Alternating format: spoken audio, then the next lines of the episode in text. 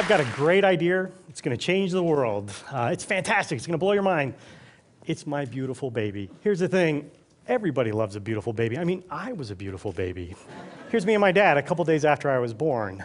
So, in the world of product design, the beautiful baby is like the concept car. It's, it's the knockout. You know, you see it and you go, oh my God, I'd buy that in a second. So, so why is it that this year's new cars look pretty much exactly like last year's new cars? Uh, what went wrong between the design studio and the factory? See, today I don't want to talk about beautiful babies. I want to talk about the awkward adolescence of design. Those, those sort of dorky teenage years where you're trying to figure out how the world works. I'm going to start with an example from some work that we did on newborn health. So here's the problem 4 million babies uh, around the world, mostly in developing countries, die every year before their first birthday, even before their first month of life. It turns out half of those kids, or about 1.8 million newborns around the world, wouldn't make it if you could just keep them warm for the first three days, maybe the first week. So, this is a newborn intensive care unit in Kathmandu, Nepal. All of these kids in blankets belong in incubators, something like this. So, this is a donated Japanese atom incubator that we found in a NICU in Kathmandu this is what we want. Probably what happened is a hospital in Japan upgraded their equipment and donated their old stuff to, uh, to Nepal. The problem is, without technicians, without spare parts, donations like this very quickly turn into junk. So this seemed like a problem that we could do something about. I mean, keeping a baby warm for a week, that's not, you know, that's not rocket science. So we got started. We partnered with a leading medical research institution here in Boston we conducted months of user research overseas, trying to you know, think like designers, human centered design. Let's figure out what people want. We killed thousands of post it notes. We made dozens of prototypes to get to this.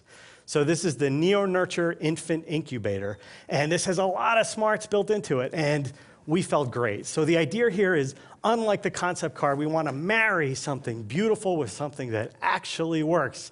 And our idea is that this design would inspire manufacturers and other people of influence to sort of take this model and run with it.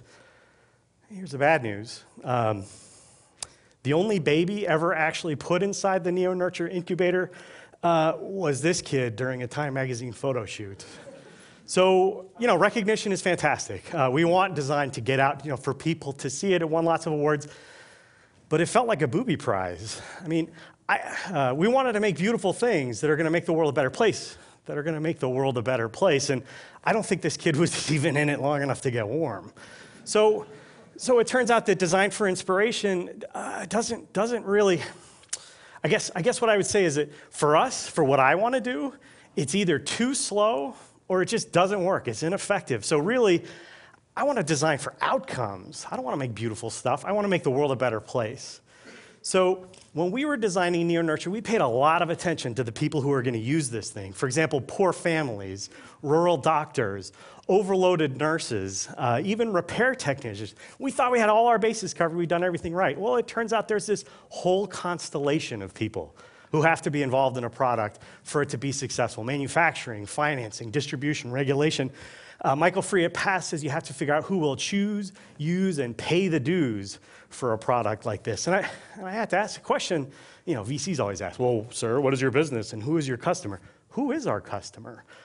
Well, here's an example. This is a Bangladeshi hospital director outside his facility. It turns out he doesn't buy any of his equipment. Those decisions are made by the Ministry of Health or by foreign donors, and it just kind of shows up. Similarly, here's a multinational medical device manufacturer. Turns out they got to fish where the fish are.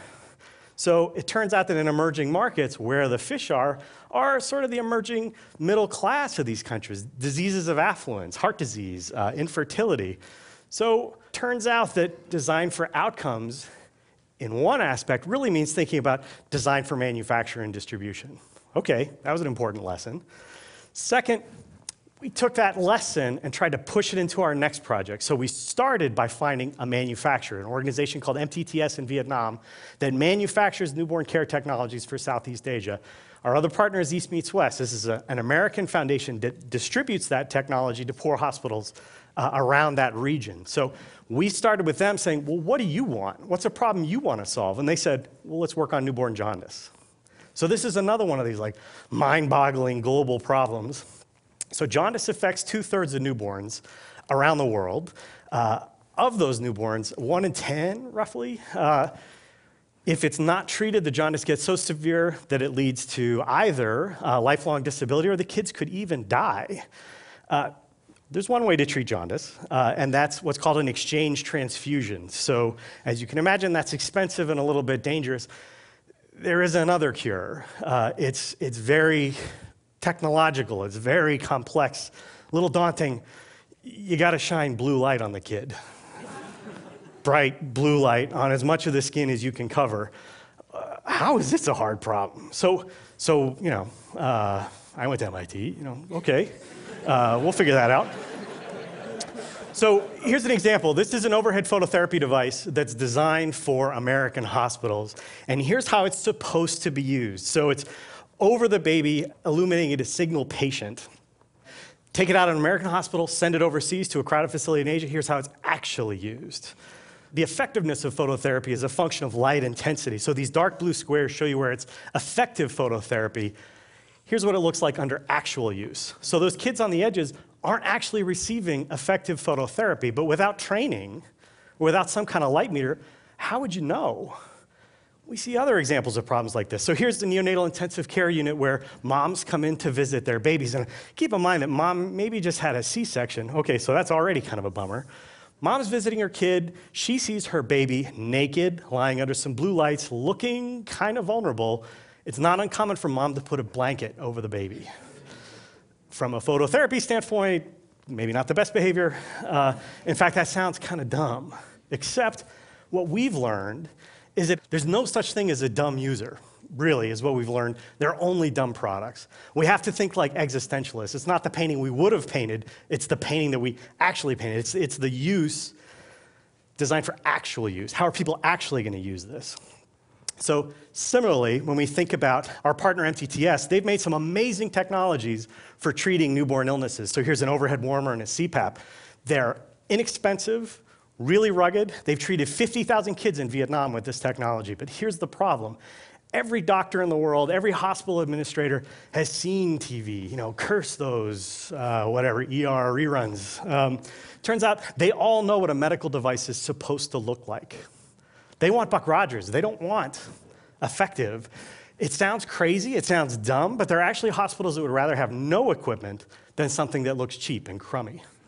So, again, if we want people to trust the device, it has to look trustworthy. So, thinking about outcomes, turns out appearances matter. So, we took all that information together. We tried this time to get it right, and here's what we developed. So, this is the Firefly phototherapy device, except this time we didn't stop at the concept car. So, from the very beginning, we started by talking to manufacturers. Like, our goal is to make a state of the art product that our partner MTTS can actually manufacture. So, our goal is to study how they work, the resources that they have access to, so that they can make this product. So, that's the design for manufacture question. When we think about actual use, you'll notice that Firefly has a single bassinet. It only fits a single baby. And the idea here is that it's obvious how you ought to use this device. If you try to put more than one kid in, you're kind of stacking them on top of each other.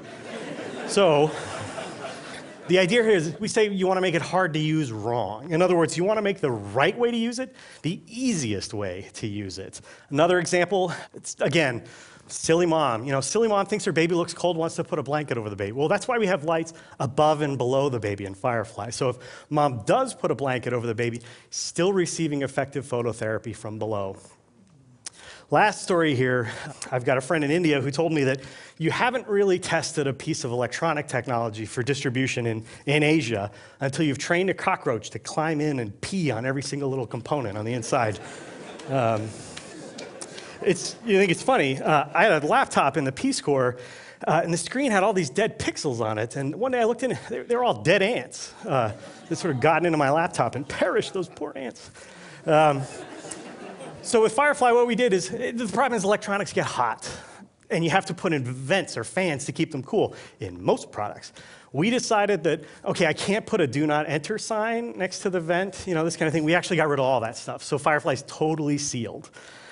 These are the kind of lessons, I mean, as awkward as it was to be a pretty goofy teenager, Much worse to be a frustrated designer. So, thinking about, okay, what I really want to do is change the world, I have to pay attention to manufacturing and distribution. I have to pay attention to how people are actually going to use a device.